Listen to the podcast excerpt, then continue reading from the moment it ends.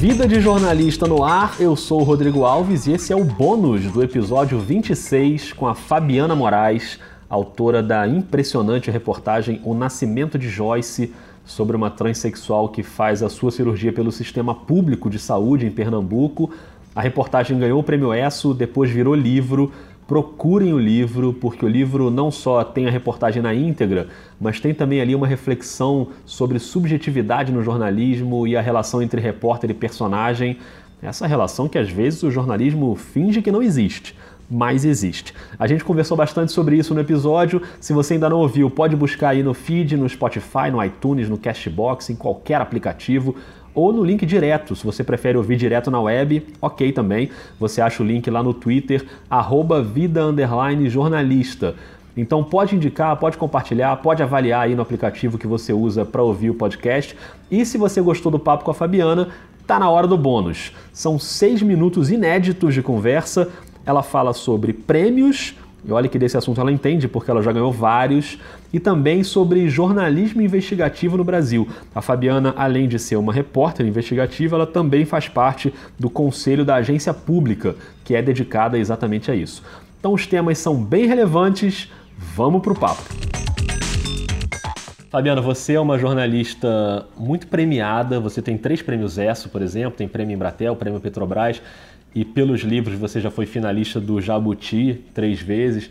Claro que tem aí uma, uma satisfação pessoal pelo reconhecimento, mas no livro até você cita um ponto que eu queria que você comentasse aqui agora, que é como o prêmio te ajuda a abrir mais portas dentro da sua própria redação, por exemplo, como se o prêmio tivesse o poder de dizer para o seu chefe, olha, deixa a Fabiana trabalhar com tempo, com calma, porque ela vai te trazer um material aí relevante que vai valer a pena. O quanto os prêmios te ajudaram nesse sentido? Uma pergunta cabeluda.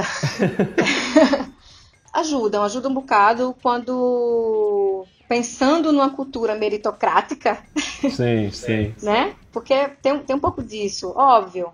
É muito legal ganhar o prêmio, que o prêmio venha, é um reconhecimento, óbvio. Tem um bocado de gente boa que fica fora, que também não entra. É.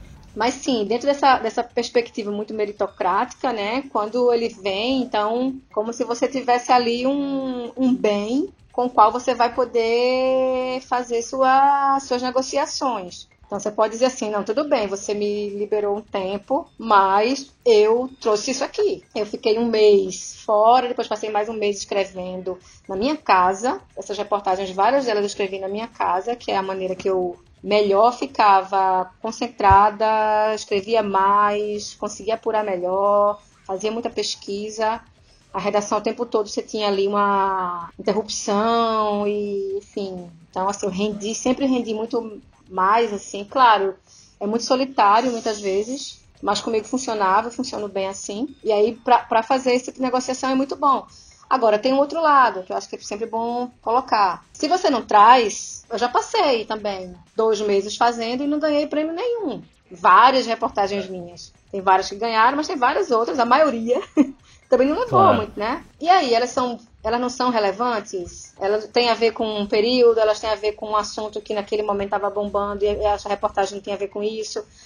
Então, assim, pode ser bem cruel também quando, né, assim, ah, bem, você não vai porque você não vai ter esse tempo porque aquela última reportagem não trouxe. Então, você pode criar uma cultura bem cruel também com você mesma, é. sabe? Então, tem que ter certo cuidado com isso porque tem muita, tem muita coisa boa que não entra. E eu já vi, assim, não, não, não com. Já vi premiações que eu disse, nossa, ué, o que, é que aconteceu? Porque tinha um, uma, uma, um produto ali, uma reportagem que eu achava de uma escrita e de uma relevância, não sei o que, que não era naquele momento que os jurados achavam. Sim, sim. Então, assim, é massa, sem dúvida nenhuma. Uhum. É massa para você, inclusive, usar como essa moeda aí para pedir mais espaço, enfim. Aí, eu, se você usa para isso, beleza. É, mas isso, isso que você falou é tão importante que eu vou abusar aqui. Vou fazer uma segunda pergunta bônus que tem a ver com jornalismo investigativo, porque você também faz parte do conselho da agência pública, também, né? É um assunto que, que também está na sua rotina.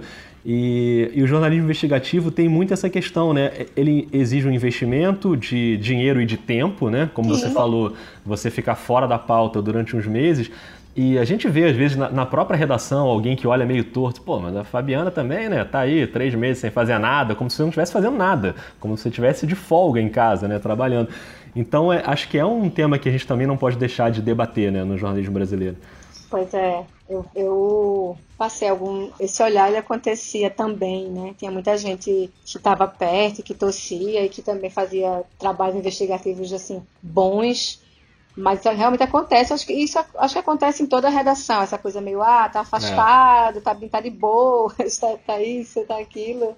É engraçado. É, acho que a gente tá até nesse momento, né, precisa existir, acho que aí uma rede de entendimento, né, de fortalecimento não só do jornalismo, mas dos jornalistas, né? Porque é isso, é justamente esse jornalismo que requer esse tempo, que requer esse investimento, que vai sendo é, enfraquecido, né, que vai tendo a base fissurada, né? Ele é importantíssimo, ele está aí na agência pública, ele está na Piauí, ele está no, enfim, ele está em vários, né, Intercept, nos canais de televisão também tem, ano passado eu fui, estava como jurada do Prêmio Petrobras, eu fiquei com, com a categoria Nordeste, eu vi muita coisa boa, investigativa, mas a gente sabe que é o jornalismo mais difícil e mais caro de fazer e que pelo conteúdo você vê, né? O conteúdo que vai esvaziando primeiro é esse tipo de, é, é esse tipo de, de jornalismo, é o jornalismo investigativo, é a grande reportagem que vai se esvaziando, que vai sendo trocada pelo, pela mensagem mais rápida, vai sendo trocada por um post no Facebook,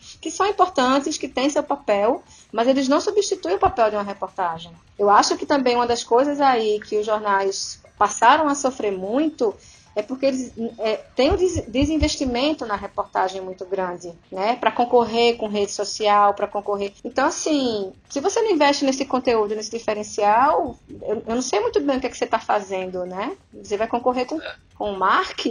Você vai concorrer. eu não sei, assim, eu, eu isso é uma das questões que me preocupam assim em relação a, a, esse jornalismo e assim em termos de mercado, o que, é que as empresas estão fazendo, é que elas, né? Por outro lado, você tem, eu falei agora do Intercept, tem a agência pública aqui em Pernambuco, tem a Marco Zero, não sei se você conhece. Sim, a... sim. Né? A Marco Zero tem feito reportagens também, reportagens de extrema relevância de, que outros jornais, que outros meios não dão eu acho que também tem essa procura e a gente tem que visibilizar essas ações, sabe? É. Não ficar dizendo, ah, o jornalismo morreu, morreu, morreu. Não.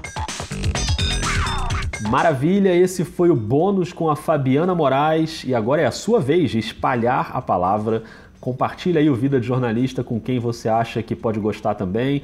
Deixa a sua avaliação no aplicativo. Se você ouve no iTunes ou no Cashbox, por exemplo, dá para avaliar no próprio aplicativo.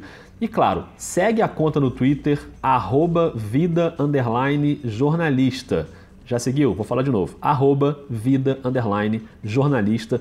Lá eu coloco todos os links, vou informando sobre todos os episódios e ainda tem a resenha, né? Que é sempre bom. Tem também a página no Facebook. Essa página aí é meio fiasco, vamos admitir isso aqui. Tá meio parada, mas eu sempre coloco lá os episódios também. Se eu fosse você, eu curtiria essa página? Não sei, talvez não. Mas se você é do contra, quer curtir, vai lá e curte, porque ninguém manda em você. E olha, um recado, hein? A gente volta ainda nessa semana, logo depois do carnaval, com mais um episódio inédito. Então se liga aí, um beijo, um abraço e até mais.